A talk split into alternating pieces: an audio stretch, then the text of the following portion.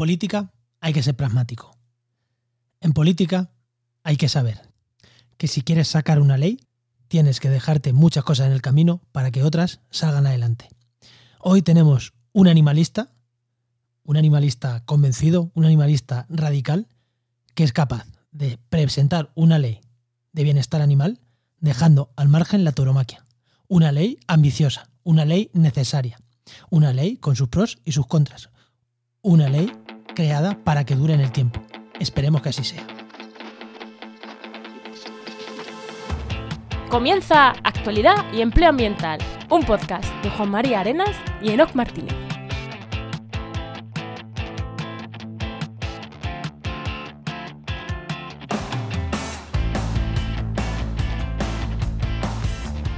Buenas, soy Juan María Arenas. Y yo, Enoc Martínez. Y este podcast cuenta con el patrocinio de GeoInnova, profesionales expertos en territorio y medio ambiente, que puedes encontrar en www.geoinnova.org. Hoy, en el programa 117 del martes 9 de noviembre, hablamos sobre el anteproyecto de ley de protección, de protección y derechos de los animales. Que ya hablamos un poquito la semana pasada, pero hoy tenemos al director general, que es la, persona responsable de sacar esto adelante. Pero antes de darle paso, Enoch, eh, ¿qué tal tu semana? Pues muy chulo. Estamos empezando a tener reuniones de estas interesantes con un montón de gente para proyectos de podcast, de podcast así interesantes y grandes. Y ostras, ¿eh? llevan, llevan miga. ¿Y tú qué tal? ¿Qué tal tu semana? Hostia, pues yo voy a decir dos cosas que está haciendo. Por un lado, como ya hemos dicho muchas veces, a partir de enero eh, vamos a ser empresa. Hasta ahora somos autónomos y a partir de enero vamos a ser empresa. Y hemos estado echándole, he estado echando un, bastante horas a, ver si cambiamos el sistema de, pues, de gestión de proyectos, de gestión de facturación, de todo esto que hacemos como, como autónomo, ver si nos sirve lo que hacemos o cómo tenemos que mejorar de cara a la nueva empresa. Le está echando horas a eso. Y luego a la web de Genova ¿eh? también le he estado echando, le echando horas porque, bueno, teníamos ahí algunos ajustes que hacer a nivel de SEO. Y cuando llevas un proyecto gordo, cada X tiempo tienes que pararte y decir, vale, vamos a corregir errores, vamos a corregir fallos, vamos a corregir las herramientas que usamos de SEO, eh, errores que nos van dando, porque al final hay que ir, hay que ir haciéndolo. Y esta semana ha sido una intensa de, corregir trabajo interno de este de, SEO para Genova, que oye, espero que en las próximas semanas se vea con otra mejora aún más en, las, en las SER de, de búsqueda, ¿no? Y bueno, ahora Enoch, que te reías cuando he hecho lo de gestión de software de gestión, ¿eh? Hombre, claro, porque nos queda mucho trabajo de eso todavía. Nos queda bastante. Pero bueno, venga, eh, preséntanos al invitado. Venga, pues hoy tenemos con nosotros a Sergio García Torres, que es director general de Derechos de los Animales, que depende de la subsecretaría del Ministerio de Derechos Sociales y Agenda 2030. Sergio estudió arte y ha trabajado en un montón de cosas, eh, en ONGs, en empresas y desde siempre ha estado vinculado a la defensa de los derechos de los animales. Muy buenas, Sergio, ¿qué tal? Hola, ¿qué tal? Buenas tardes, ¿cómo estáis? Muy buenas, Sergio. Bueno, Sergio, yo te conocí ya siempre, desde siempre. Yo te, yo te conozco desde hace bastantes años y siempre has estado ahí con, con la misma lucha. Pero como yo digo, eres un eh, animalista radical, muy coherente y con el que se puede hablar mucho y muy dialogante. Y, joder, me encanta perfiles como el tuyo. Cuando yo me enteré que entrabas a la dirección general, dije, joder, es que no se me ocurre mejor persona en España para este trabajo que Sergio. O sea que un placer que estés ahí y un placer que estés hoy con nosotros. Muchas gracias por, bueno, por tus palabras. Sí, que es cierto, nos conocemos hace, hace años de diferentes luchas, diferentes peleas y diferentes colectivos. Y, sí, bueno, me puedo considerar un animalista radical en el sentido de que tengo las convicciones eh, férreas y claras. Pero, pero bueno, yo, la gente que me conoce también entiende que, creo que creen que soy eh, dialogante y, y, que siempre intenta buscar espacios de acuerdo, ¿no? Y, y, esta ley, esta propuesta de ley que, hoy vamos, a hablar un poquito sobre ella, tiene un poco, tiene un poco ese marco de, acuerdo y de espacio común. Sí, sí. Bueno, antes de entrar a la ley, que yo tengo ganas ya de entrar, eh, ¿no? vamos con la parte de empleo. Venga, vamos allá.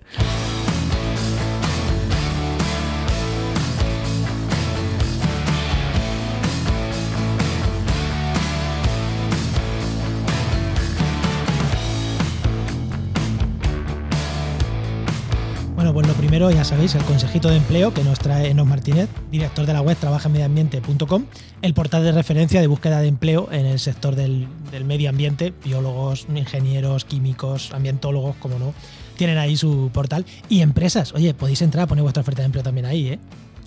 Bueno, ¿qué consejito damos? Pues voy a dar un consejito muy sencillito, pero yo creo que es muy interesante. Y es que cuando te pones a buscar ofertas de empleo y entras en un buscador, no apuntes a todo lo que se mueve y empieces ahí a aplicar como si eso, como si no hubiera un mañana. O sea, aprovecha el tiempo y sé eficiente con el, con, con el tiempo que dedicas a la, a la, búsqueda de empleo. Es muy importante porque al final es tu tiempo y mm, a lo mejor no vas a conseguir gran cosa si entras en, en LinkedIn o en InfoJobs y vas ahí uno detrás de otro, aplicar, aplicar, aplicar, aplicar, aplicar. No dedícale un poco más de esfuerzo para ser eficiente y dedicarle tiempo a otras cosas que a lo mejor no es la mejor idea estar ahí en los buscadores todo el día. Ahora venga, no, pues tu pregunta, Sergio. Bueno, Sergio, una pregunta que le hacemos a todos los invitados. Cuando eras pequeño, ¿qué querías ser de mayor y cómo has llegado hasta aquí? Bueno, pues la verdad que quería ser lo que, lo que estudié, ¿no? Pero eh, quería dedicarme al arte y me dediqué muchos años a, ello, ¿no? Pero, pero luego eh, también tenía otra faceta que era la parte de la protección animal que eh, llegó a un punto en el que mm, bueno, se profesionalizó ¿no? y, se consiguió trasladar esa parte de activismo de protección animal a la administración pública. ¿no? Al final, bueno, pues conseguí y, tener una de mis metas y mis retos y mis ilusiones, que era mejorar la vida de los animales como, como, como en este caso, como, como forma de vida. ¿Y cómo conseguiste, digamos, desde, desde estudiar arte y dedicarte a, arte, porque he visto que, pintabas, que hacías escultura, bueno, a lo mejor lo sigues haciendo, pero no, profesionalmente, ¿no? Eh, ¿Cómo consigues llegar a profesionalizar la parte del cuidado de los animales? Bueno, pues es, un proceso, ¿no? Eh, en el proceso en el que tú participas dentro de los movimientos sociales eh, con la intención eh, de, trabajar para mejorar la vida de, en este caso, de, lo que yo me, encargaba, ¿no? De la parte de, la vida de los animales. A partir de ahí, el contacto con las administraciones públicas para empezar a hacer cambios legislativos que, tuvieran que ver con la mejora de, los animales y con su protección, ¿no? Y a partir de ahí, bueno, pues llegué a un, punto en el que eh, quizá suena mm, un poco, un poco modesto, ¿no? Pero mm, llegué a conocer eh, cómo funcionaba la administración pública hasta el punto de poder participar en ella y, poder iniciar todos estos cambios que además en muchos casos, bueno, pues son muy transversales, no, vale solo con una norma eh, y que al final tocan muchos palos, ¿no? Y, quizá pues ese, esa transversalidad es la, en este caso el tema de, de, la protección animal, esa transversalidad es una, es una herramienta. ¿Y cómo hacías? Porque claro, en la, en, la administración hay mucho, quiero decir, local, regional, autonómica. Esto es una, un tremendo. O sea, ¿cómo, ¿cómo conseguías entrar ahí o cómo, cuál fue el, el, camino? Bueno, primero estudiar mucho, ¿no? Estudiar mucha normativa, muchas leyes, eh, tanto nacionales como internacionales e intentar trasladar a, quien mandaba, a quien dirigía este tipo de administraciones, la necesidad de hacer ciertos cambios, ¿no? Y en muchos casos lo logramos, ¿no? Y, y, quizás fuimos pioneros en, la elaboración de ordenanzas municipales como primer paso y de ahí eh, ya pasaron toda la época de los 90 a los 2000 a la elaboración de normas autonómicas, a partir de ahí transposiciones de normativas europeas y ahora estamos en el punto en el que estamos de, de establecer una norma marco de, protección animal a nivel estatal. O sea que vamos, fue el camino desde ordenanza, desde lo más pequeñito, a ir, ir ampliando un poco el, prisma, el zoom. Sí, un camino, un camino, o sea, no fácil, eh, no siempre brillante, eh, lleno de muchas frustraciones y de mucho trabajo, y esto también la gente del entorno del medio ambiente lo sabéis eh, y de la ecología lo sabéis de sobra, ¿no? la, de muros que te encuentras en muchas ocasiones, hasta el punto en el que incluso ahora, en la situación en la que estamos, ¿no? De, necesidad de cambio de modelo, eh, aún así sigue habiendo negacionistas, ¿no? Y, y, en la protección animal, bueno, no es igual, pero, pero se puede dar una similitud en ciertas cuestiones, ¿no? Que tiene que ver con bueno, eh, con trabajar a veces con gente que, no, que no lo ve, ¿no? Que no ve que los animales puedan también tener ciertos derechos y, que tengamos que avanzar en ello. Pues, Enoch, yo creo que pasamos ya directamente a hablar del tema. Sí, porque nos vamos a meter si no. voy a lanzar la cabecera y ya entramos de verdad.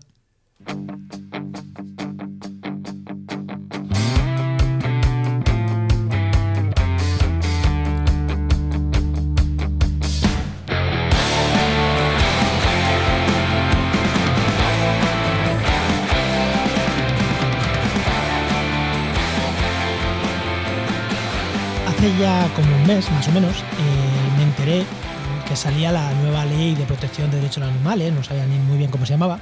Y a los poquitos días me enteré que un grupo de, de ecólogos, de científicos, o sea, muchísimos ecólogos de España, ponían el grito en el cielo porque había aspectos de esa ley bastante mejorables. O a su, a su criterio, ¿vale? Entonces yo lo puse por Twitter, en plan, oye, vamos a ver si llegamos a puntos de acuerdo, porque Sergio es un tío dialogante y seguro que se llega a puntos de acuerdo. Y Sergio se nos ofreció a venir a contarnos eh, de qué iba la ley y a ver el trabajo que se había hecho. Así que si a mí alguien me dice, me voy a tu podcast a contarme esto, yo ya sabes que rápidamente te digo, venga, vente. Y así que hoy tenemos aquí a Sergio para, para contarnos ese tema. Y es más, antes de preguntarle a Sergio, Enoch se ha leído la ley y dice que no es tan mala. Los que conocéis a Enoch, si sabéis que nos dice que algo no es tan malo, eh, joder, es un paso, ¿eh? que, quien no lo conoce, bueno, pero quien lo conoce sabe que, va buscando siempre ese punto de, crítica que es tan necesaria muchas veces. Pero Sergio, te pregunto, ¿por qué tiene que salir esta ley? Bueno, en un país en el que en alguna comunidad autónoma es todavía legal eh, matar a un perro con arcos y flechas y en otra donde el sacrificio cero es obligatorio, es quizá necesario establecer un, estándar, un marco mínimo eh, para que, bueno, pues eh, un perro no tenga que atravesar una frontera para, poder garantizar su, su, vida, ¿no? Y esto es un ejemplo quizá facilón, pero creo que marca un poco esa línea general de eh, la necesidad de tener un marco, un marco legal de mínimos para a partir de ahí que las comunidades autónomas y el resto de administraciones puedan desarrollar iniciativas que vayan en, la línea de eh, avancemos en la protección de los animales, como yo creo que la mayoría de la sociedad ya, ya quieren. Y leyendo esta ley he visto que tiene que, o sea, que, obviamente que no somos pioneros, que esto ni es nuevo ni, ni, ni somos los pioneros, efectivamente. He visto que hay mm, eh, antecedentes bastante fuertes en tema de, esta legislación y incluso en Europa, o sea que, que, estamos obligados, ¿no? Porque yo esto no era desconocedor completamente. Sí, hay antecedentes en, nuestro entorno. De hecho, el, próximo mes, en noviembre, se vota ya definitivamente, por ejemplo, la ley, la ley de protección de los animales en Francia. Eh, Inglaterra, desde marzo del año pasado, ya tiene la llamada ley Lucy en marcha, que es una ley bastante pionera y bastante bastante más, eh, bueno, más dura y estricta en cuanto a la protección animal de lo que nosotros podemos plantear en el borrador que hemos hecho. Y el resto de países del entorno, por ejemplo, eh, los Países Bajos, Bélgica, eh, tienen grandes avances en lo que tiene que ver con el control de comercio de animales de compañía y con listados positivos, por ejemplo, de tipo de animales que se pueden comprar y vender sí que somos pioneros en una cosa, en la modificación de la normativa de, animales potencialmente peligrosos que tenemos en nuestro país, que tienen en algunos otros países y que, bueno, quizá nosotros somos los que estamos iniciando el camino para establecer una norma de, regulación de perros potencialmente peligrosos acorde realmente a las necesidades de, de, en este caso, tanto de los perros como de la propia seguridad ciudadana. Joder, fíjate, ese tema, ahora si quiere entramos un poco más porque me parece súper chulo. Eh, pero esta ley, ¿cómo se está trabajando? Quiero decir, eh, se está trabajando desde el. Es una cosa interministerial, esto es eh, con, apoyo de la ONG, no con apoyo de muchos partidos políticos, o en principio la estáis trabajando desde, desde directamente desde el gobierno, pero todavía sin apoyo. O sea, ¿cómo se está mm, fraguando un poquito esta ley? Vale, pues eh, nosotros llevamos trabajando esta ley más de un año. Prácticamente desde que se creó la Dirección General de Derechos de los Animales, iniciamos contactos con diferentes entidades, no solo eh, ONGs, entidades de protección animal, sino también colectivos profesionales. Hay muchísimos colectivos profesionales con los que hemos mantenido y tenemos incluso mesas de trabajo conjuntas. Y bueno, hemos hecho una pequeña eh, una pequeña recopilación del número de entidades con las que nos hemos reunido, tanto profesionales como, como de, la sociedad civil, y son más de 800 entidades con las que nos hemos reunido en este año. Vamos a, creo que a una media de tres al día, ¿no? Sin, ni siquiera contar fines de semana. Y, a partir de ahí hemos ido construyendo eh, pues un poco la estructura de lo que entendíamos que eran falta de regulación en muchas cuestiones y ese marco general que entendíamos que necesitaba la protección de los animales, eh, intentando generar también herramientas para que los dos ejes fundamentales que tiene la ley, que son sacrificio cero de animales de compañía y abandono cero de animales de compañía, bueno, pues sea un poco eh, pues, eh, pues, pues un, objetivo a cumplir en, poco tiempo, ¿no? Muchas veces se puede hacer una ley eh, perfecta, bonita y preciosa, que la enmarcas y que al final, pues, perdonadme la expresión, pero te la comes con patatas, porque no tienes herramientas para poder llevarlas a cabo. nosotros lo que hemos trabajado mucho es en la generación de esas herramientas para que eh, las administraciones locales y autonómicas pues, puedan poner en marcha eh, la norma y que además les sirva para llegar a ese fin, ¿no? que es el fin de acabar con el abandono de animales de compañía y, llegar a, pues a, una norma de sacrificio cero, que es lo que nosotros planteamos, eh, bueno, pues bastante pionera a nivel, a nivel europeo. Me parece muy interesante esto que también que estabas contando, porque un aspecto clave, que aunque lo hayas puesto con el ejemplo del principio, está claro, si en una comunidad autónoma no, se están llevando haciendo unas cosas que no tienen nada que ver con lo que hay en otras, o sea, hay que poner, algo hay que hacer. No puede, esto no, no puede ser ahí un desastre, ¿no? Y ahora que hablabas de este tema de, de, los, de los apoyos, claro, eh, ¿Cuándo va a entrar en vigor? ¿Se tienen apoyos? ¿O mm, se tienen apoyos los justos, pero en cuanto haya las siguientes elecciones, el siguiente la va a quitar? ¿Cómo, cómo lo estáis viendo este tema? Bueno, nosotros hemos, eh, aparte de trabajado con entidades eh, profesionales o, de, o del ámbito social, eh, muchísimo este marco de ley, esta norma. Hemos, eh, bueno, ahora estamos en la parte de negociación con el resto de, ministerios y yo ya he hecho eh, ronda, por ejemplo, con todas las comunidades autónomas para, bueno, plantearles cuáles son las líneas fundamentales y, que entiendan también la parte que tiene de generación de herramientas que a ellos les, les puede beneficiar, ¿no?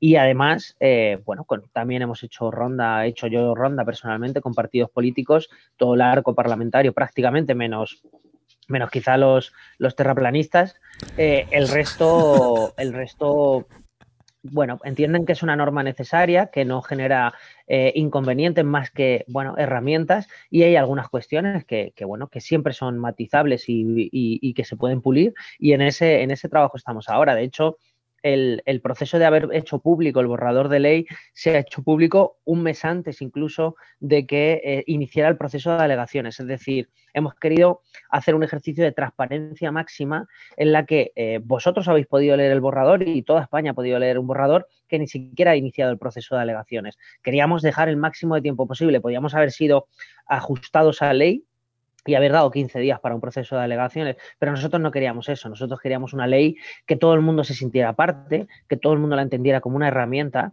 y que además, bueno, pues eh, eh, cumpliera el fin para el que está creada, ¿no? Porque si no, os soy sincero, eh, yo me quedo en mi casa, ¿no? Y, no, y no me meto en, esta, en esta vida, que es un horror de vida desde el punto de vista personal, si, si al final vamos a hacer una cosa que no tenga, que no tenga un significado, ¿no? Y que no sirva para nada. No, claro, es que sí, sí si no hay acuerdo y en cuanto, aunque la sacarais adelante, ¿eh? que, que, el gobierno no tiene, no, tiene mayoría absoluta un partido, eh, o sea, que tiene que negociar mucho, tenéis que negociar mucho dentro del gobierno, pero si, si la posición la tenéis radicalmente en contra, en cuanto mm, la van a quitar, o sea, que está muy bien eso de intentar llegar a acuerdos, como te has dicho, excepto con quien no se puede, o sea, yo... Ah,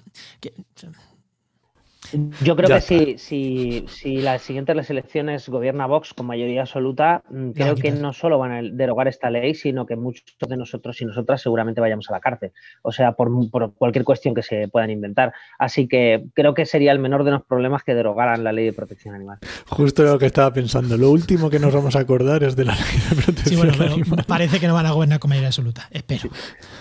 Vale, pues ahora vamos a entrar un poquito, vamos a entrar un poquito en la ley. Y uno de los aspectos que eh, mirándola nos ha eh, no choca un poquito, sino, eh, bueno, por, matizar, ¿a qué animales afecta? Porque parece que es protección animal en general, pero luego parece que sí que hay como un poco, en algún punto, un poco de indefinición de, vale, es solo animales domésticos, animales urbanos, a todos los animales. claro, animales de campo, o sea, animales domésticos pero que están en el campo. ¿A qué animales realmente afecta esta ley? ¿Afectaría esta ley? Bueno, ahora estamos en el proceso de matización de esa, sobre todo del ámbito de aplicación. Y eh, seguramente, finalmente, y así va a ser, porque es, en, lo que, lo que estamos terminando ahora de cerrar los acuerdos, será animales de compañía y animales silvestres en cautividad. Y luego alguna cuestión que tiene que ver con eh, eh, espectáculos, algún tipo de espectáculos con animales. Y también estamos trabajando en defender, por ejemplo, la eliminación de, la utilización de, especies alóctonas. En este caso, por ejemplo, el bisón americano para la, producción de, pieles, ¿no?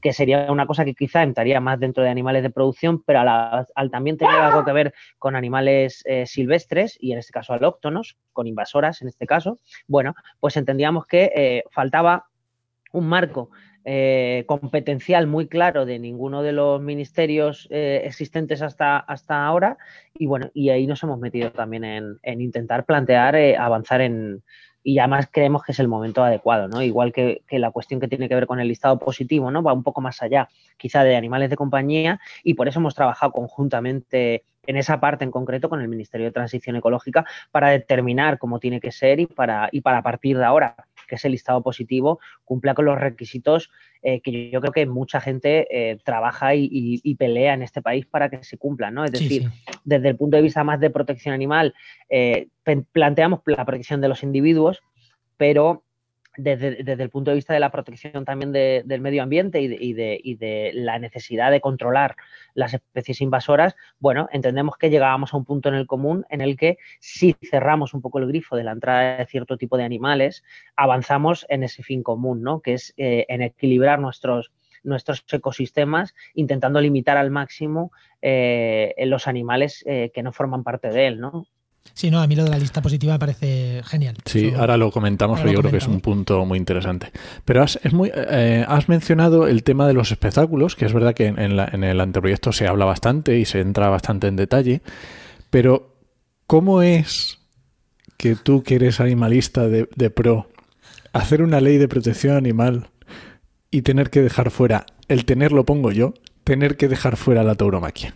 ¿Cómo es eso? Sí, no, lo pones tú y así es. Hemos tenido que dejar fuera la tauromaquia y esto, bueno, pues se resume en una frase muy fácil. 35 eh, diputados.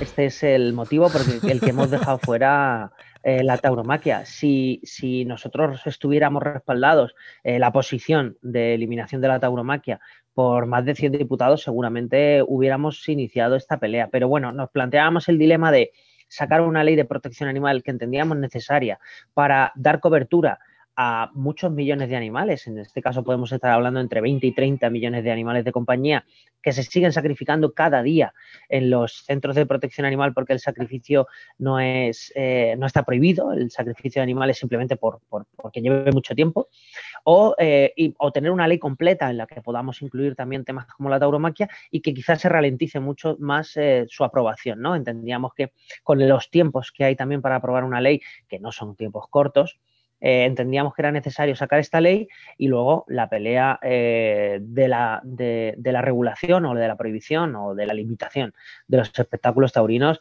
yo personalmente no la voy a dejar nunca y, en este caso la organización política que represento tampoco. Eh, evidentemente. Estaba claro. Sí, pero es que es verdad que ahí hay muchas críticas. O sea, porque esta ley ha recibido críticas del sector de los ecólogos, seguro que de muchos sectores, criadores de animales, tal, silvestristas, pero yo sé que ha recibido muchas críticas también de sectores animalistas. Yo he visto cómo te atacaban en redes y te atacaban, eh, es que la caza, es que, es que la tauromaquia, es que una ley descafeinada. Era como, joder, o sea, mm, ha recibido muchas críticas por ahí. Entonces, eh, antes de irnos a otro tema, eh, ¿cómo vives eso personalmente? O sea, ¿cómo, cómo sufres eso? Bueno, lo personal es, duro y al principio más todavía, ¿no? Luego ya intentas ver poco redes sociales y, te vas un poco aislando un poco de, muchas críticas, pero sí que es cierto que con mucha gente intento explicar.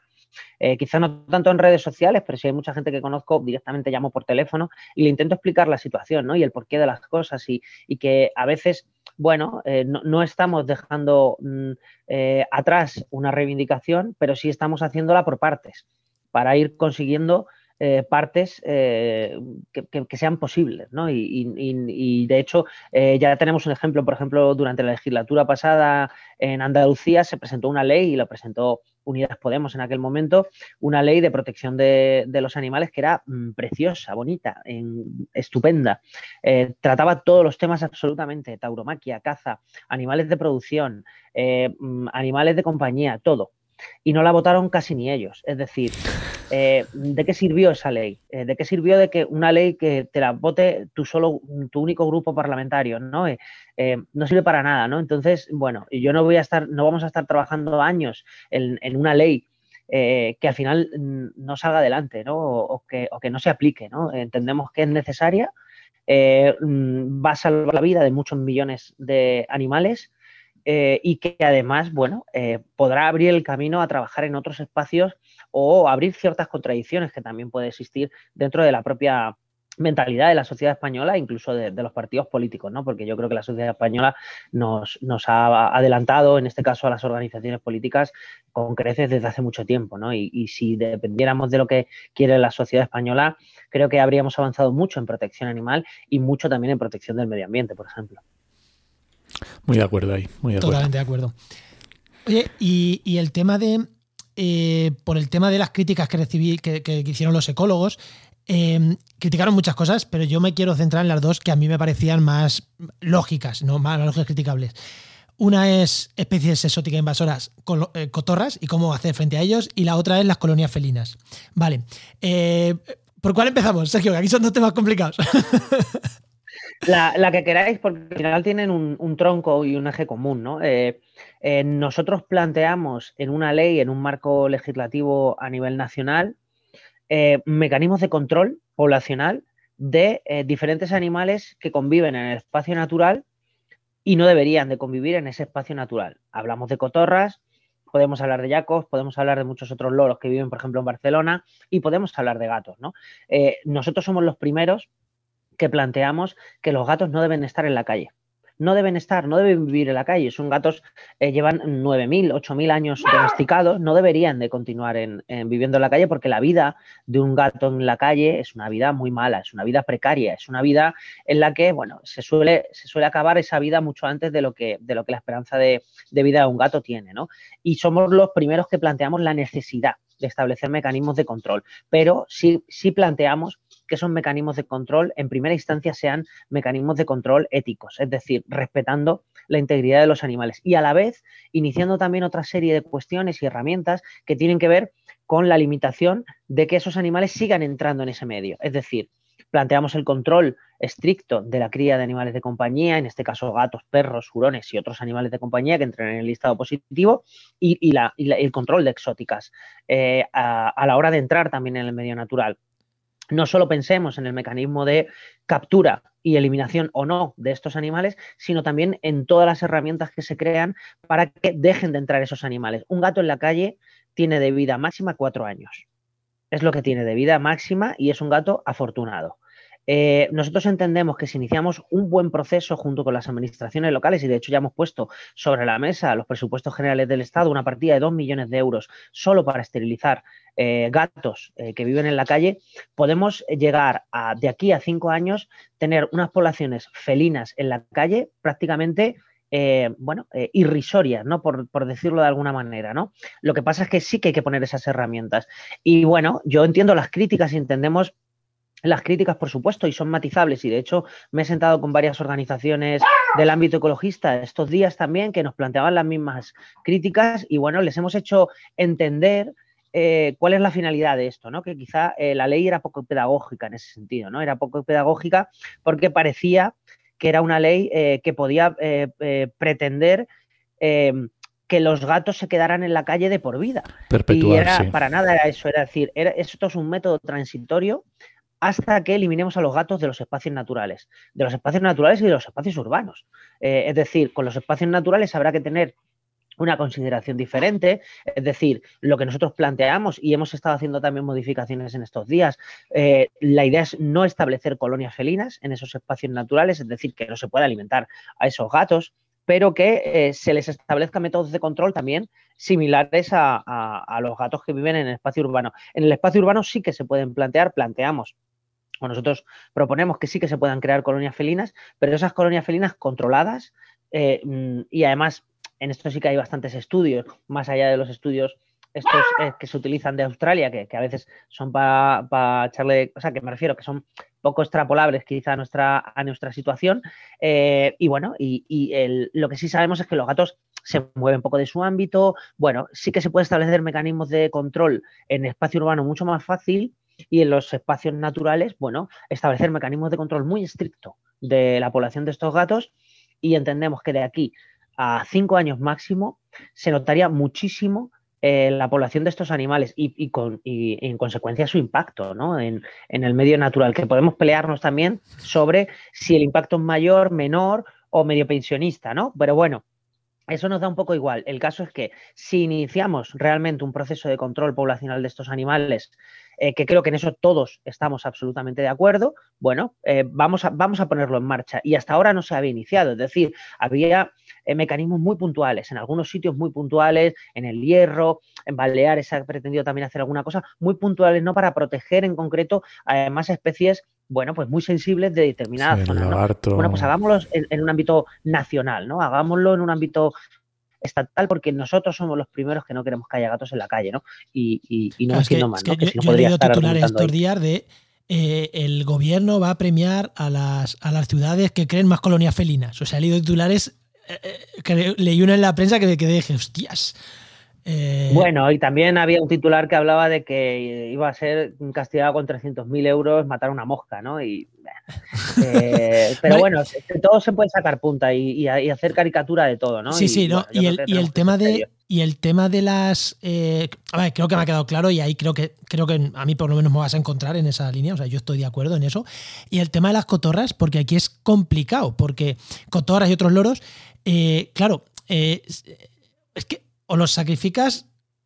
Es que es muy difícil, la ciencia ya dice que es muy, muy, muy difícil em, atacarlos. O sea, quitarlos del medio para que no generen daños a otras especies autóctonas. ¿Se plantea en algún momento poder sacrificar estas especies invasoras o la ley cómo lo deja? Porque por lo que yo había leído, la ley prohibía el sacrificio, aunque tú me dijiste que no, no tan así.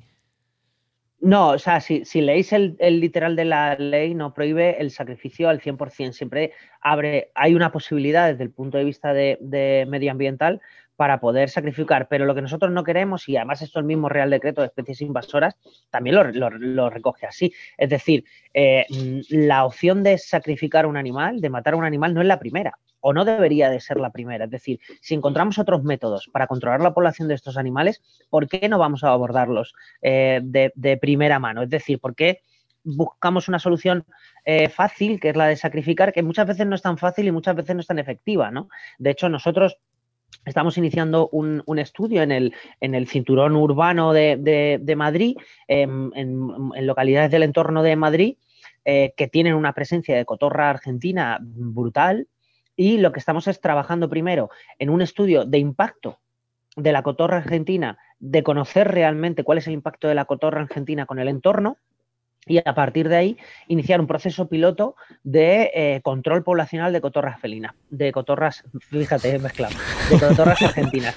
Eh, ¿Por qué? Porque sí que, sí que tenemos pruebas y, lo hemos visto y lo hemos visto técnicamente que es posible. El control de, las, de las cotorras argentinas se puede hacer mediante, por ejemplo, el vasectomizado de machos.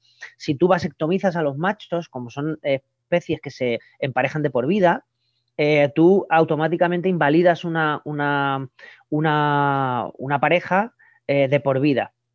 También una cotorra argentina puede vivir 20, 25 años, ¿no? Pero en, eh, también se ha visto que en el espacio donde viven en las ciudades nunca llegan a más de 8 o 10 años máximo, ¿no? Y esto también hay ciertos estudios. Bueno, yo creo que se puede hacer también un trabajo de limitación de, este tipo de, aves con el control, el control poblacional desde el punto de vista ético. Y vamos a, vamos a probarlo, porque no se prueba, ¿no? A veces eh, se prueba siempre el sacrificio, pero además, si se prueba con un sacrificio rápido, muchas veces vuelven a ocupar ese espacio otras cotorras eh, si tú no has limitado su, su, posibilidad de seguir criando, ¿no? Porque al final la clave está en eso, ¿no? En cómo se reintroducen animales, porque tú puedes matar muchos, pero cada vez tienes que matar más, porque los, y además las aves en este caso, eh, y este tipo de aves eh, crían también según el espacio que puedan ubicar. Es decir, y la, capacidad de supervivencia, incluso las cotorras argentinas tienen dos puestas al año. Eh, por mucho que mates, y mira, el Ayuntamiento de Madrid ha planteado un presupuesto de 3 millones de euros para matar cotorras, creo que conseguirán a lo mejor eliminar un 10% de las cotorras, que será automáticamente repuesto el año siguiente, ¿no? Y, y van a tener que invertir el doble, el triple, y entonces pueden gastarse 20 millones de euros al año en matar cotorras y no van a acabar con ellas. Sin embargo, si, iniciamos o probamos otros, otros procesos o otros mecanismos que tengan que ver con eh, la esterilización de esas cotorras, lo hemos visto en otro tipo de especies, ¿no? Lo hemos visto en palomas, ¿no? En Valencia, eh, con un control poblacional de palomas, que también son animales que si no se controla la población pueden generar eh, ciertos problemas. Eh, bueno, pues han conseguido reducir en solo un año, con los mecanismos éticos y los métodos éticos, un 30% la población de las palomas. Las palomas tienen una vida muy limitada, ¿no? Y mueren con mucha facilidad y, lo vemos a diario, ¿no? En las ciudades, ¿no? Y es y una, y una gran densidad de población de, de este tipo de aves repercute directamente en su calidad de vida, ¿no? Siempre es mejor que sean pocas y que vivan mejor y en espacios donde puedan vivir. Y, por ejemplo, en, el, en Valencia se los han, las han llevado todas a la zona del Turia, han instalado unos palomares ecológicos y se les da pienso esterilizante y se les retira las puestas, ¿no? Y, se va reduciendo la, la población en un sitio donde además no generan un problema y se ha convertido además en una atracción turística, ¿no? No digo que con las cotorras sea tan fácil, porque todos sabemos que este tipo de animales son mucho más inteligentes son más difíciles, y que cuesta mucho más. Pero bueno, ¿por qué no vamos a iniciar eh, procesos de, control poblacional mediante métodos éticos y con lo que os comentaba al principio, ¿no? Con toda esa parte que tiene que ver con el cerrar el grifo a la entrada de animales nuevos de, este tipo, ¿no? Que, eso yo creo que es la clave también fundamental en, todo esto, ¿no? Y, bueno, eh, sentémonos, veamos estos procedimientos, busquemos mecanismos para avanzar conjuntamente en, el, en garantizar que el medio natural, que el medio ambiente eh, se respeta y se equilibra eh, dentro de lo desequilibrado que lo hemos dejado nosotros ya y, bueno, y, a la vez eh, garanticemos o intentemos garantizar la protección también del individuo, ¿no? del animal en este caso en concreto, que por suerte o por desgracia para él, no, seguro que no quería estar donde, donde está, como es en una calle de Madrid y no en un bosque de, del Amazonas. ¿no? Seguro. Oye, Sergio, eh, muy interesante. Mm, no quiero entrar en este tema, pero me ha, gustado mucho la posición, ¿no? Porque también creo que es, muy interesante lo que decías del que era poco pedagógica la ley en este sentido y creo que mm, es muy interesante esto. Pero te quiero hablar un, poco también de dos temas que, que, son diferentes, pero creo que pueden tener consecuencias muy similares, ¿no? Que por un lado es todo lo relativo a la cría de animales, y por otro también un aspecto que es este que se ha hablado bastante también el tema de la educación de los dueños, por ejemplo en el caso de perros, ¿no?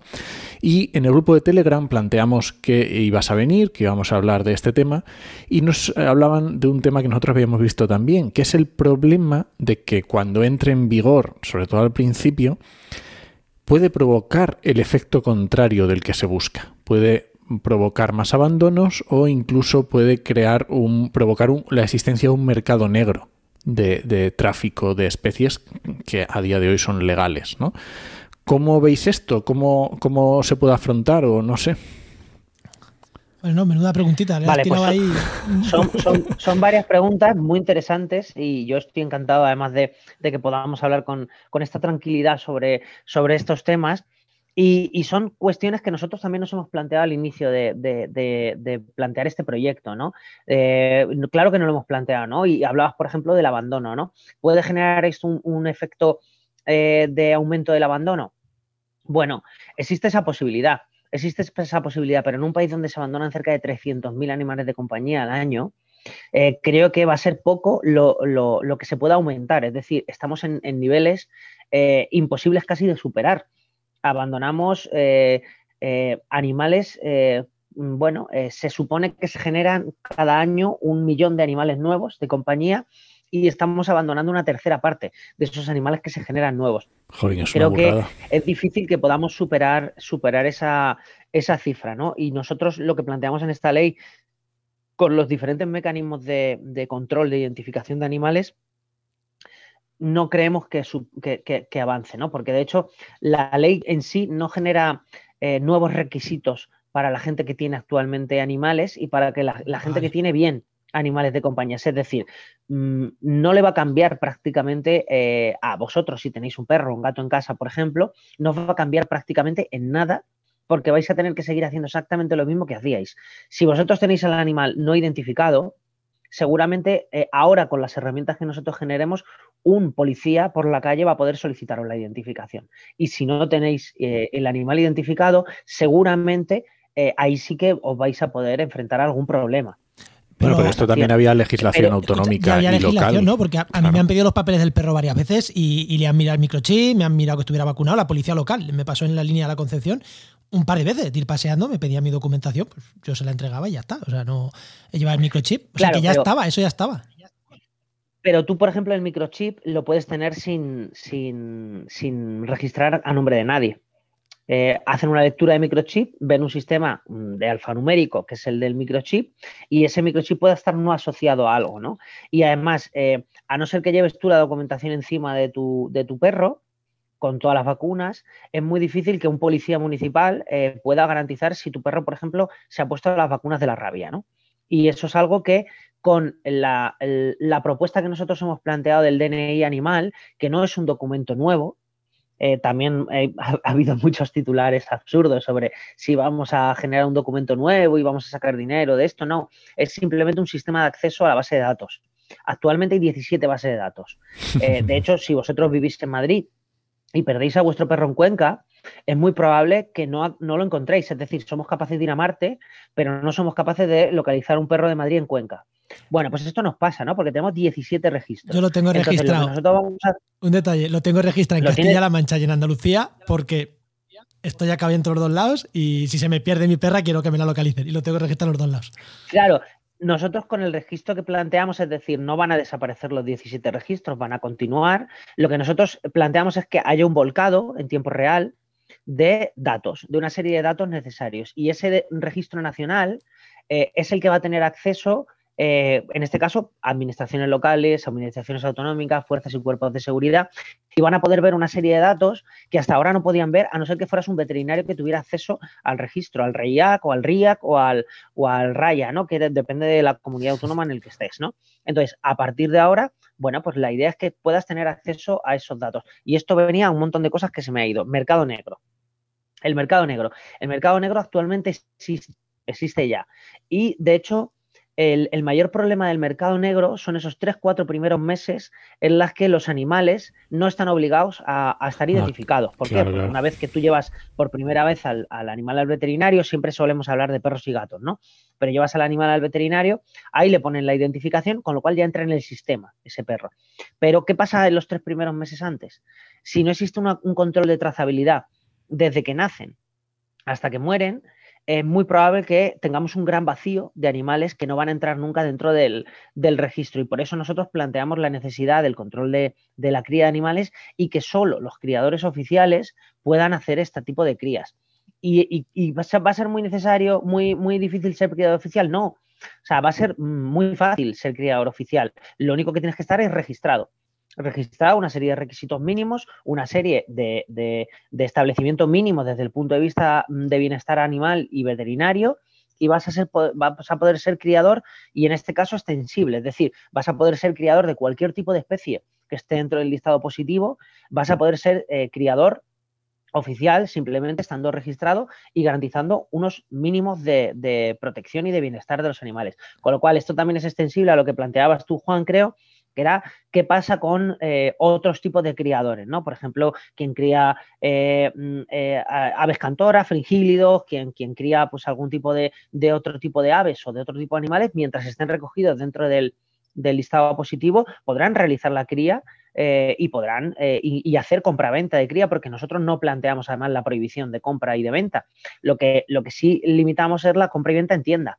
Es decir, compra y vende directamente eh, desde el criador. ¿Por qué? Porque así garantizamos el bienestar de los animales y también el control ¿no? de, la compra y la venta de los animales. ¿Quién va a beneficiarse de esto?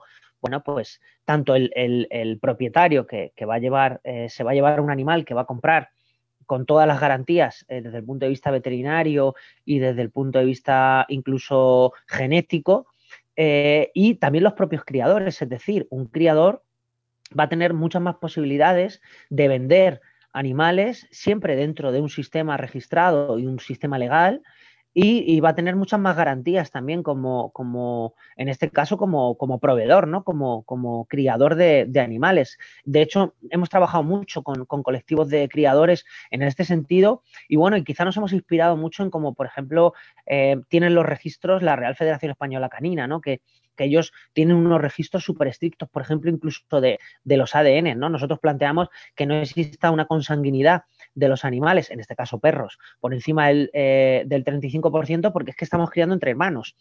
Y, eso al final genera un montón de enfermedades asociadas también desde el punto de vista de, bueno, solo hay que ver algunas familias reales, ¿no? Eh, entonces, bueno, pues un poco eso es lo que planteamos, esas, esas ciertas cuestiones que yo creo que son de lógica, ¿no? Y los propios criadores que hacen las cosas bien no les va a suponer nada y les va a dar una cobertura legal mucho mayor de la que tienen ahora porque están en un, en un limbo en muchas de, ocasiones. De hecho, yo creo que les va a ir mejor porque si, si realmente se controla el mercado negro de cría de, Mm, aves, eh, reptiles, eh, o sea, me voy a, otros, a otras especies que no son perros y gatos. O sea, es que le va a ir mejor. En plan, mm, yo crío de manera legal y vendo de manera legal. O sea, es que yo creo que a los criadores le, esta ley les puede ir mejor si realmente eh, se lleva a término. Lo que pasa es que aquí muchísima gente en España cría estas especies. En perros y en gatos, bueno, en gatos también, pero sobre todo porque crían mucho y lo regalan pero sí que muchos criadores negros y a esos igual sí que los tenéis en contra. ¿eh? eh ya, ya, ya, te, ya, te, aviso. Bueno, y, nos pasa también con, con algún tipo de, colectivos que utilizan, a, por ejemplo, a los perros para ciertas actividades.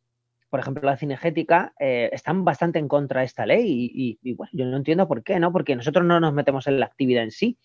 Eh, nosotros lo que nos planteamos es que hay que establecer unos mínimos a la hora de tener a los perros y si los tienes identificados, los tienes vacunados y si crías con esos animales, lo tienes registrado, tú puedes eh, luego realizar cualquier actividad. Y sobre lo que planteabas de otro tipo de animales, bueno, yo creo que es una, es un, es, bueno, ya, yo creo que es casi un clamor, ¿no? Que sí que hay que establecer un cierto límite en el tipo de animales que se, que se pueden criar, ¿no? Eh, vimos el caso, creo que fue en Talavera o por Toledo. Cerca de Toledo, sí. Que le mordió, Sí, que le mordió y bueno, y otro aquí en Madrid capital, ¿no? Que creo que fue con una, con una cascabel, ¿no? Que, dijo que le había mordido en un parque y luego resulta que era suya, ¿no? De su casa, ¿no? Y, nosotros, mm, por ejemplo, desde la Dirección General hace unas semanas, y de hecho este fin de semana también hay, creo, en Barcelona, eh, hay ciertas exposiciones de animales exóticos eh, que, bueno, que se, que se supone que no se pueden comprar ni vender pero nosotros fuimos eh, con la Policía Nacional en, una, intervención em, eh, secreta y bueno, pues se levantaron actas eh, bastantes por venta de animales, por falta de trazabilidad de estos animales o incluso en los registros directamente te ponían animales procedencia libertad. Es decir, habían sido capturados en espacios, eh, por supuesto, eh, fuera, de, fuera de España. y, de hecho, claro, el mayor problema este, ¿cuál es? El desconocimiento que tenemos de muchos de estos animales, ¿no? De hecho, nosotros fuimos eh, con dos herpetólogos porque no éramos capaces de identificar muchísimos de esos animales, ¿no? Y nos lo grababan con queso porque te ponen una cosa en latín y tú, pues te lo puedes creer o no, ¿no? Y, los policías incluso de las unidades eh, judiciales de, medio ambiente no conocían, pero porque tienes que ser un verdadero experto, ¿no? Y, bueno, y localizamos muchísimas infracciones en, eh, en este sitio, ¿no? Incluso, por ejemplo, la venta de, una boa a un menor de edad eh, delante nuestra, ¿no? pero como, estábamos de secreta, pues simplemente acabó la venta, el policía sacó la placa y le dijo, pues me acompañáis. Y esto pasa mucho, ¿no? Y, nosotros creo que la clave también está en, una vez que un animal llegue al veterinario, eh, tiene que conocerse su trazabilidad, de dónde viene y nosotros planteamos ciertas herramientas informáticas que no tenga que ser el veterinario un policía, que tenga que notificar a la administración que ha llegado un animal sin conocimiento de procedencia, sino que automáticamente los sistemas informáticos, si no se conoce la procedencia del núcleo zoológico en el que viene, automáticamente salta una alarma. Es posible que una persona se encuentre un animal y lo lleve al veterinario y lo identifique, pero una vez que salta la alarma cuatro veces con la misma persona, ahí ya estás detectando un criador ilegal. es muy probable, ¿no? Entonces ahí la administración tiene que abrir un proceso de investigación para determinar si aquí hay una cría ilegal, ¿no? O un núcleo zoológico no registrado. Está claro, hay, herramientas que hay que utilizar y que, obviamente no sé cómo no las estamos utilizando ya. Oye, eh, Sergio, para ir terminando, creo que deberíamos definir y hablar un poquito del tema del listado positivo, porque lo hemos ido diciendo desde el principio y no lo hemos explicado mm, qué significa esto del listado positivo, ¿no? Bueno, yo creo que hay mucha gente que seguramente que escuche este podcast que sí que tiene un conocimiento del listado positivo, pero bueno, en resumidas cuentas, eh, nuestro país es un, es un, país de listado negativo, es decir, tenemos un listado de, animales que no se pueden eh, comerciar, eh, que no se pueden importar, pero supone un problema grandísimo, ¿no? porque cada año a este listado se añaden muchísimos animales, hay muchas subespecies, muchos híbridos, muchas mezclas entonces, bueno, por lo que nosotros hemos planteado, que es algo que se ha hecho en, otros países de, Europa, es darle una vuelta a esa lista, ¿no? Es decir, en vez de un listado de animales que no se pueden comprar ni vender, un listado de animales que sí se pueden comprar y vender. La lista será mucho menor, y que además tienen que cumplir una serie de criterios, ¿no? El primero, que no suponga un problema para la salud pública, eh, que no supongan, y en este caso, por ejemplo, entran dentro de esto todo lo que tiene que ver con primates, ¿no? Ya se prohibió la compra y venta de primates y uno de los ejes fundamentales por los que se prohibió, no solo por una cuestión de bienestar animal, que es obvio, eh, sino también por una cuestión de salud pública. es decir, eh, el primate es el animal que más puede contagiar enfermedades al ser humano, ¿no? Eh, otro de los de las premisas fundamentales que para nosotros es clave es que no suponga un problema de seguridad ciudadana. Es decir, hay animales que por una cuestión, por ejemplo, de ser venenosos, no deberían de poder comercializarse eh, porque entendemos que eh, no es necesario o no es positivo tener una boa constrictor o, que no son venenosas, pero sí que puede apañarte una cascabel o una tarántula eh, que pueda generarte un veneno o un escorpión del, desierto de Mojave. no es necesario a lo mejor que esté aquí, ¿no? Teniendo a lo mejor aquí otro tipo de escorpiones autóctonos que no te suponen un problema para la seguridad pública ni para la salud pública, ¿no? Y el último de los de los de los ítems, ¿no? Por el que no debería de comercializarse ciertos animales y no por ello va a ser el menos importante, de hecho yo creo que es el mayor más importante, es que no suponga un problema para el medio ambiente. Eh, y en esto, bueno, podemos todos eh, estar absolutamente de acuerdo en eh, los verdaderos problemas que tenemos en nuestro medio ambiente por la entrada de muchos animales que no deberían de estar aquí, ¿no? Y, y para ello, bueno, eh, entendemos que si queremos además avanzar en la protección del individuo, del animal, primero tenemos que cerrar la entrada de que pueden entrar más individuos, ¿no? Y a partir de ahí, todos esos métodos de control eh, poblacional van a ser bienvenidos y vamos a trabajarlos y vamos a iniciarlos para que, para que así sea, ¿no? y poder acabar con, con el bisón americano en nuestros ríos y con, con incluso otros muchos eh, animales que suponen un problema, las cotorras argentinas, las cotorras de Kramer, muchos eh, aves que, suponen un verdadero problema para, nuestro entorno y que están desplazando eh, tortugas de Florida, que desplazan a, nuestras, a nuestros propios animales autóctonos que bastante difícil lo tienen en, nuestro medio poco,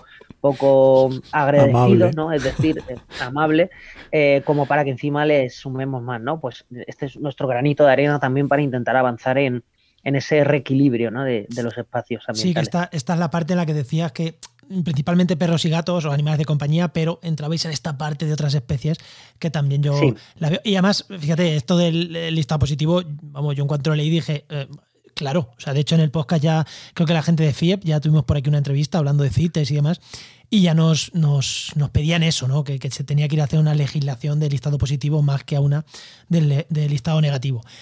Eh, pues Sergio, no sé si eh, te iba a hacer una pregunta rápida que se nos ha ido pasado. Nos quedan dos. Una, ¿cómo se financia esto? Pero antes de todo esto, eh, vamos a irnos a otra que lo has pasado de pasar al principio, no la teníamos apuntada, pero la voy a rescatar, que es la de los perros potencialmente peligrosos. ¿Cómo va a quedar ese tema? Porque estoy seguro que alguno te ha escuchado de pasar y dicho, ¡ay!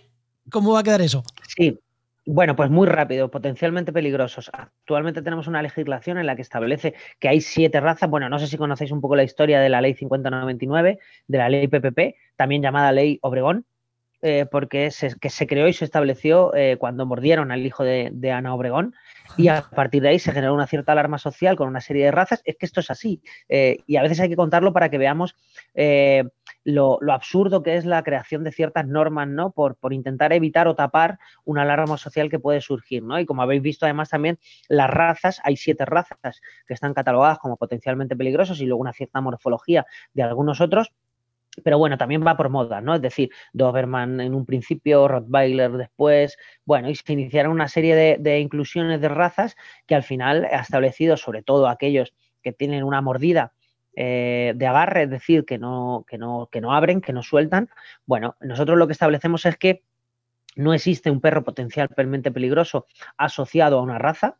Lo que sí establecemos es la necesidad de que haya ciertas valoraciones a nivel individual de los animales para garantizar que no son un problema de seguridad pública, es decir, no queremos perros que den la pata, pero sí queremos perros eh, que, sepamos que están equilibrados. Y para eso estamos trabajando ahora en una mesa de expertos, una mesa de muchísimos expertos y expertas en, comportamiento animal, etólogos, veterinarios, para establecer cómo son esos test y, qué animales van a tener que hacer esos test. ¿no? Nosotros planteamos así, un poco a bote pronto, animales eh, de más de cierto tamaño, es decir, de más de 10 kilos o de más de 12 kilos, pues tengan que realizar una serie de test, una serie de pruebas de comportamiento que empezarán en el propio veterinario, ¿no? que intentarán que sean lo más rápidas posibles y lo más fácil, que servirán sobre todo para animales que ahora mismo están catalogados como potencialmente peligrosos, puedan salir de ese listado habiendo hecho una valoración de comportamiento y además el concepto cambia. Nosotros eh, entendemos que un animal potencialmente peligroso ya es un término bastante, eh,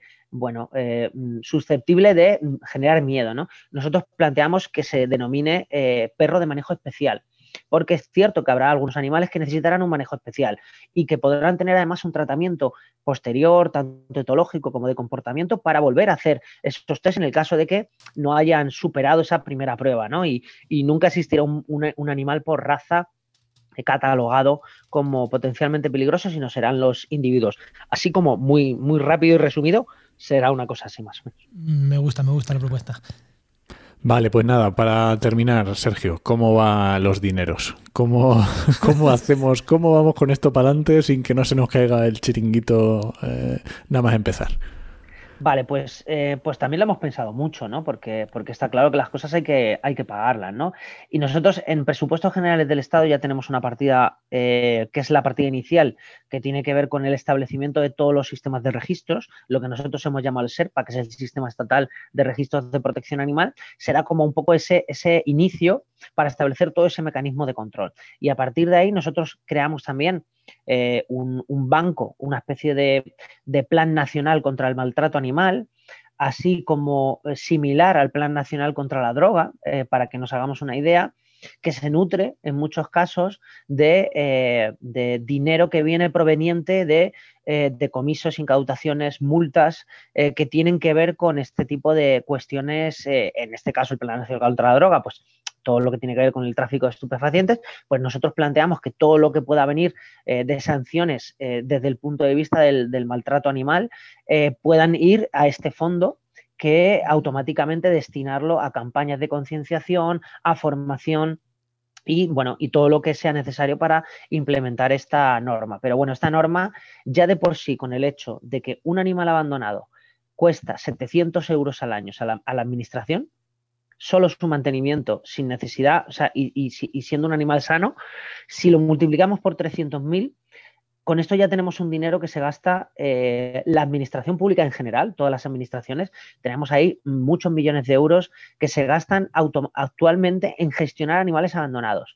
Bueno, creo que la administración pública se va a ahorrar mucho dinero con una gestión eficiente de los animales ya desde un punto de vista solo económico ¿no? y de gestión pública, nada de, hablemos de protección animal, ¿no? La propia, el propio hecho de la gestión eficiente de la protección animal, de la recogida y gestión de animales de, compañía abandonados, ya va a suponer un ahorro, entendemos, un ahorro para las propias administraciones. Lo mismo pasa con colonias felinas, cuando vayamos a ir descendiendo el número poblacional de este tipo de, animales, eh, su impacto y, la necesidad de inversión en, ello va a ser mucho menor, ¿no?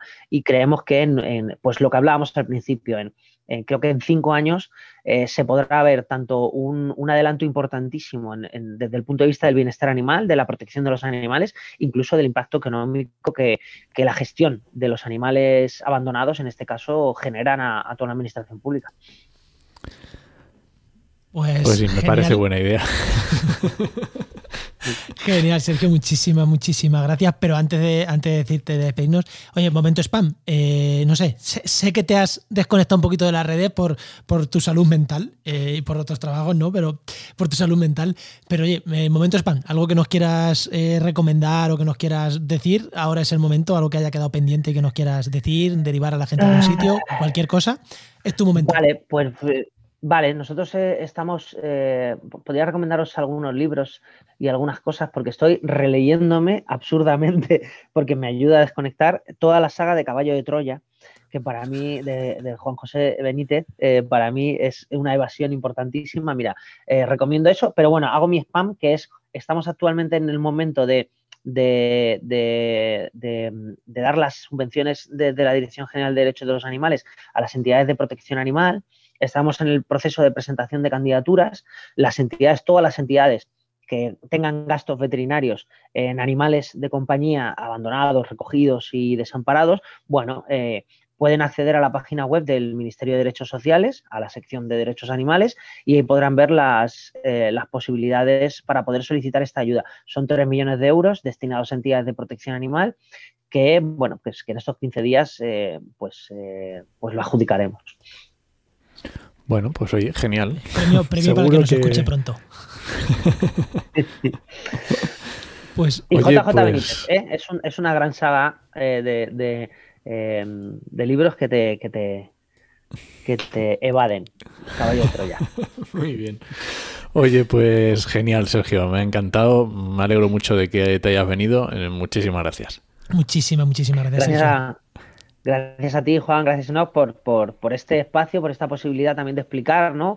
Eh, bueno, y poder hacer un poco de pedagogía, quizá de un texto que, que, asumimos la responsabilidad de, de, que necesita más pedagogía y eso es lo que vamos a trabajar, ¿no? Y, bienvenidos estos espacios donde podamos hacer ese trabajo de, poder explicar y de poder mejorar, ¿no? Porque, porque no es un texto cerrado, está abierto a las mejoras, porque lo que queremos es que al final sea una herramienta para, para, para que todo el mundo pueda avanzar en la protección animal y también, mm, claro, claro está, en, en la mejora de nuestro entorno y de nuestro medio ambiente.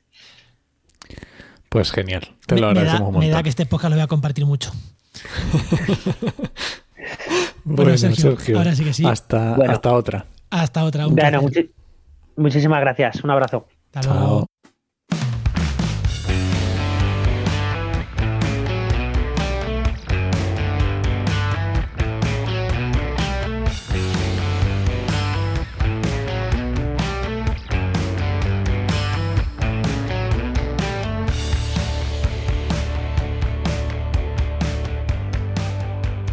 hoy no te voy a hacer la típica broma de vamos rápido, que, vamos, que seguro que vamos más de tiempo, porque hoy sé fehacientemente que, que hoy vamos pasados de tiempo. O sea, Efectivamente, hoy ya no hay nada que hacer, de perdidos al río. Hoy ya vamos pasados, así que. Pero bueno, de todas formas, hay que, como siempre, tenemos aquí a nuestro amigo Luis. Muy buenas, Luis, ¿qué tal? Hola, ¿qué tal? ¿Cómo estamos? Muy buenas. Luis, director de GeoInnova. Que, ¿De qué nos vas a hablar? ¿De qué vamos a hablar hoy, no, Luis?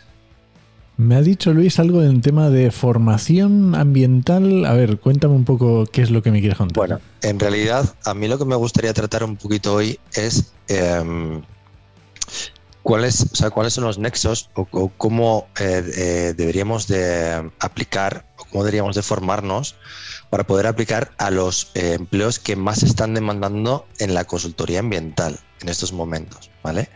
Es, digamos, eh, a partir de todas, digamos, las ciencias o disciplinas del territorio naturales, etcétera, ambientales, geología, geografía, biología, etcétera, forestales, etcétera, etcétera.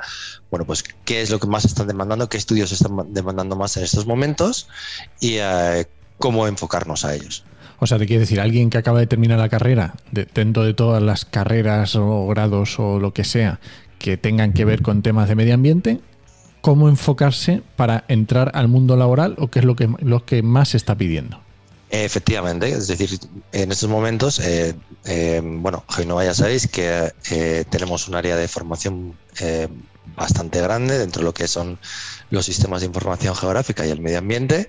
Tenemos más de 10 años formando a profesionales y además también tenemos un área muy grande de consultoría. Entonces, esto nos permite ver cómo, o sea, cuáles son esas necesidades eh, desde los propios estudios que nos solicitan y cuáles son las demandas eh, de profesionales que se, necesitan para poder elaborar esos estudios. Ojo, no tienen por qué ser solo estudiantes que acaban de acabar la carrera, sino también profesionales que necesitan reciclarse porque, oye, me lo típico de siempre, ¿no? Oye, me han pedido hacer este estudio y no tengo ni idea de hacer este estudio, ¿cómo, cómo aprendo a hacerlo? un detalle, fuera de programa yo he dicho, oye Luis, pero esto lo vas a basar en algún estudio y me ha dicho, sí, en 10 años de gestión en un área de consultoría y en un área de formación. He dicho, vale, posiblemente mejor que un estudio, ¿no? Experiencia propia, pero joder, muy, muy, muy sólida, ¿no? Que lleváis muchos años dedicándose a esto. ¿Qué, qué, se demanda actualmente? Bueno, eh, mm, no sé si repetirme, pero es que en realidad en estos momentos eh, las consultorías ambientales están totalmente enfangadas en todo lo que son renovables. ¿Vale? Claro. Eh, pero enfangadas hasta el tope. Vamos, eh, realmente, em, por ejemplo, hace poco hablaba con, un arquitecto técnico de un, municipio, una ciudad bastante importante, capital provincial, que me decía es que, que, no encontraba consultorías ambientales que en estos momentos estuvieran dedicándose a temas urbanísticos, ¿vale? O que le costaba mucho eh, muy caras, ¿vale? Porque evidentemente, por ejemplo, lo que son los temas urbanísticos, pues, eh, ¿sabes? Cuando lo haces y durante cuánto tiempo lo haces, pues, pues no cuando lo cobras.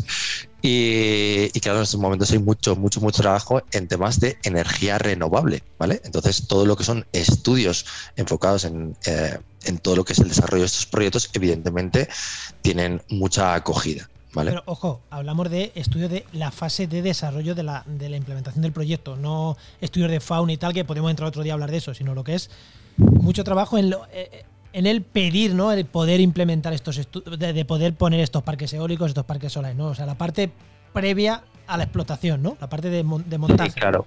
Sí, pero daros cuenta que también el estudio de fauna, y ya si queréis lo hablamos otro día, eh, es uno de los puntos mm, más conflictivos de hecho, desde el Ministerio eh, están llamando la atención continuamente sobre el estudio de bifauna justamente por eso, ¿no? Porque la gente eh, es necesario y los promotores no lo, no lo entienden y, te presentan estudios de, bifauna preliminares, ¿vale? Y después tienes que hacer todo el estudio eh, durante todo un año para recoger unos valores reales ¿no? de todo el censo. Bueno, eh, pero sí, nos, nos, enfocamos en todos los estudios de preparación, ¿no? De, oye, vamos a evaluar el estudio de impacto ambiental, pues incluso si estás en, en algunas comunidades que integración paisajística puede tener ese estudio, ya hablamos en su momento de los parques eólicos que estudio de integración paisajística puedes hacer, que los hay evidentemente. Eh, o qué medidas de integración paisajística puedes proponer. Y eh, también, evidentemente, pues estudios de inundabilidad, estudios de, no sé, pues los estudios sinérgicos también estuvimos hablando. hay un montón de estudios a nivel de consultoría ambiental que se tienen que desarrollar, ¿vale? Pero no solo esos. Es, hay una, en estos momentos hay una gran demanda en todo lo que tenga, tiene, que hablar, eh, tiene que ver con em, eh, cambio climático, eh, huella de carbono, etcétera, porque ya sabéis que desde el 2013, bueno, pues es un punto conflictivo que se ha ido dejando un poquito a... Eh, bueno, aquí pongo cuatro cosas y ya está. Pero cada vez es más importante tener buenos profesionales y cada vez están demandando decir, oye, que quiero que me saques los datos de verdad, no que me pongas ejemplos, ¿sabes? quiero que me hagas un estudio de huella de carbono y quiero que me lo hagas referido a tu propia instalación y que me lo hagas bien, ¿sabes? Entonces, ese tipo de cuestiones eh, pues a ciertos mm, profesionales, pues a lo mejor ya nos pilla un poco tarde, es decir, hay que reciclarse. Los nuevos a lo mejor vienen aprendidos porque quiero creer que en la universidad algo verán, ¿vale? Quiero creer que algo verán, pero evidentemente a nivel profesional pues tienes que eh, entrar mucho más a saco con, ese tema. Al final hay diferentes tipos de... Básicamente, si pudiéramos decir dos tendencias ahora mismo en el mundo de la consultoría y tal, que, o sea, que tienes que controlar para entrar ahí, básicamente, o que puedes, te va a abrir muchas puertas, renovables, temas renovables y temas de eh, huella de carbono Cambio. y todo lo que tenga que ver con el cambio climático, ¿no? Y una, y se lo digo a todo el mundo, que es transversal a todas las ciencias, todas las disciplinas eh, territoriales y ambientales, que son los sistemas de información geográfica, ¿vale? Porque esos te abren puertas, o sea, son ya, o sea, tú tienes que saber manejar ofimática y tienes que saber manejar sistemas de información geográfica. O sea, son dos indispensables para poder desarrollarte en tu trabajo. Eso, no otras es que cosas te es abra que te hagas un experto y que seas un crack y que hagas análisis eh, o, que te, o que programes rutinas o que programes eh, cualquier tipo de algoritmo, ¿sabes? Para, bueno, eso es, eso es aparte, pero que tienes que saber manejar los sistemas de información geográfica también es básico, ¿vale? Son cosas que... Pero que que ese, es un básico. O sea, primero, Sí, sí, sí. la base del sistema de información y luego especialización en cambio climático o en renovables. Son como las dos En tendencias momentos, más en importantes. estos momentos son, es lo que más está pegando, ¿vale?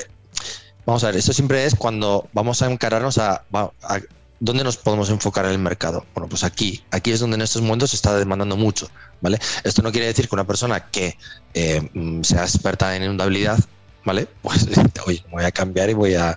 O sea, y muchas veces si eres muy bueno en inundabilidad, seguramente que te estarán llamando y tendrás mucho trabajo en inundabilidad. Claro, ¿vale? O sea, es, efectivamente. que, o sea, es así, ¿vale? Tú, eh, al final, los perfil en T, el típico perfil en T que se suele decir, ¿no? Que es que tú tienes que saber un poco de mucho y especializarte, ¿vale? El, Algo la- la- concreto. el palito de la T y especializarte en algo muy concreto, ¿vale? Tal forma que, bueno, pues puedas picar un poquito de todos los sitios o tú puedes entender a diferentes eh, perfiles profesionales cuando te están hablando o sepas leer y entender, interpretar ciertas eh, eh, secciones de, tu- de un estudio de impacto ambiental, por ejemplo, eh, pero tú, tú, o sea, tú te enfoques en, en un punto y te hagas verdadero profesional en un punto. Y es ahí donde realmente podrás tener salida. Claro. Claro. Está, está genial. Pues nada, yo creo que creo que nos ha quedado claro, más o menos. eh, Yo creo que queda muy claro y para que nos esté escuchando, vamos, no, no, yo no lo dudaría. y además que son dos, son dos sectores muy bonitos, quiero decir. eh, dedicarte a, mm, a renovables, a cambio climático, son sectores que, que están bien. No como dices, evaluaciones de impacto ambiental de granjas de cerdos, que es un poco feo. No, tú te das cuenta que con todo el tema este del, de los PACs, del plan, los planes de acción para el clima y energías sostenibles, ¿vale? Todo el tema que derivado del pacto de los alcaldes, etcétera. Eh, ahí, en estos momentos están sacando un montón de trabajo, de, proyectos a nivel de administraciones, etcétera, que vamos, a tope. O sea, hay muchas subvenciones, muchísimos municipios, y es que no hay en estos momentos. es- nosotros, por Faltan ejemplo, profesionales, Genova, esta- estamos saturados. O sea, llevamos un mes y medio que ya no cogemos más proyectos por eso. Porque es que entre planes de emergencia, planes de actuación urbana de, de movilidad sostenible, eh, etcétera, o sea, vais Mm. saturados. estamos saturados, ya no. ya no cogemos, desde hace un mes y pico, ya no cogemos más proyectos. Hasta que no acabe el año, ya eh, no se cogen más proyectos. Eso, eso siempre es bueno, Luis. Ya, a ver, Se queda todo. hacían, vamos, señal inequívoca. Bien. Pues nada, Luis, nos, nos escuchamos en la siguiente sección. La siguiente Muy sección. bien. Gracias. Venga, hasta luego. Recuerda que esta sección te llega gracias a GeoInnova, nuestro patrocinador, Profesionales expertos en territorio y medio ambiente. y que puedes encontrar en www.geoinnova.org.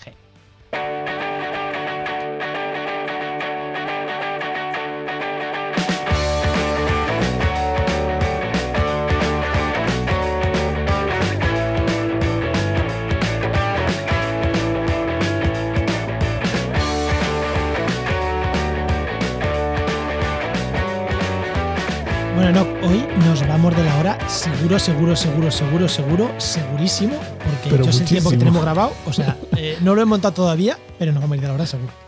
Sí, sí, pero un montón.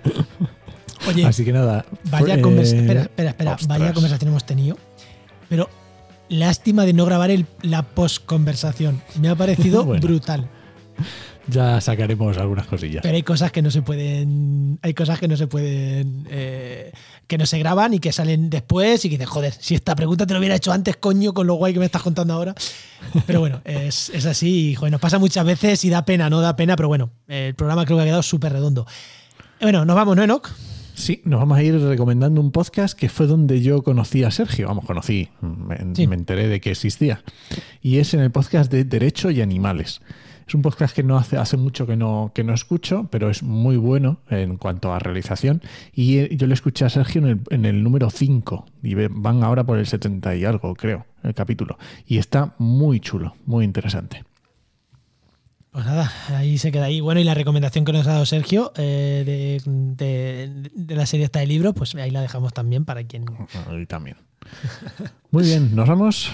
Venga, Pues nada, este podcast pertenece a la red de podcast Podcastidae, la red de podcast de ciencia, medio ambiente y naturaleza.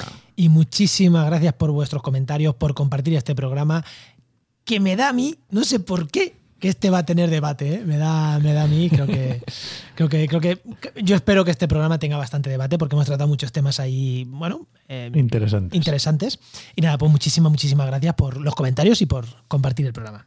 Muchas gracias. Nos esperamos, te esperamos en el siguiente programa de actualidad y empleo ambiental. Nos escuchamos. Adiós.